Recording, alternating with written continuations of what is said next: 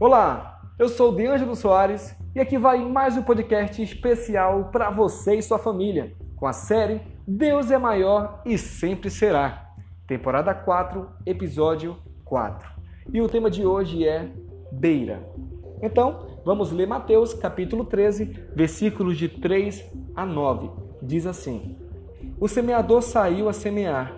Enquanto lançava a semente, parte dela caiu à beira do caminho e as aves vieram e a comeram. Parte dela caiu em terreno pedregoso, onde não havia muita terra, e logo brotou, porque a terra não era profunda. Mas quando saiu o sol, as plantas se queimaram e secaram, porque não tinham raiz. Outra parte caiu entre espinhos, e cresceram e sufocaram as plantas.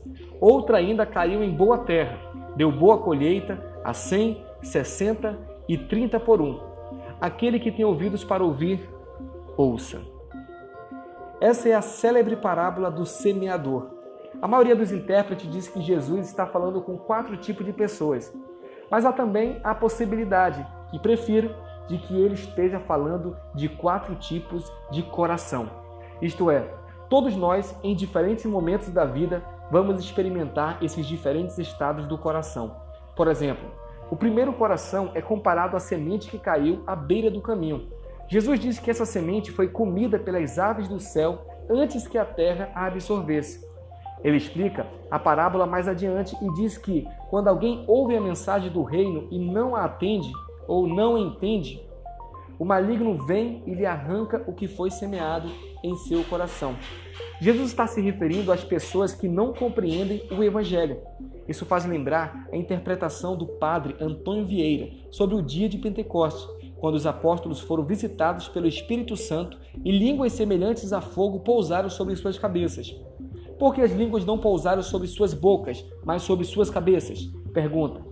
Porque antes que a palavra de Deus saia pela boca de alguém, revelando os mistérios do reino dos céus, ela deve necessariamente passar por seu entendimento. Eis uma grande verdade. Quando recebemos o Evangelho, devemos mergulhar fundo na busca de compreensão.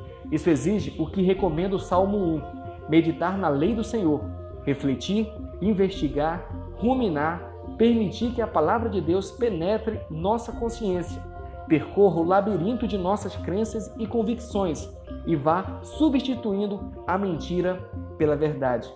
Os discípulos de Jesus concordam com o teólogo inglês John Stott. Crer é também pensar. Deus te abençoe e até amanhã.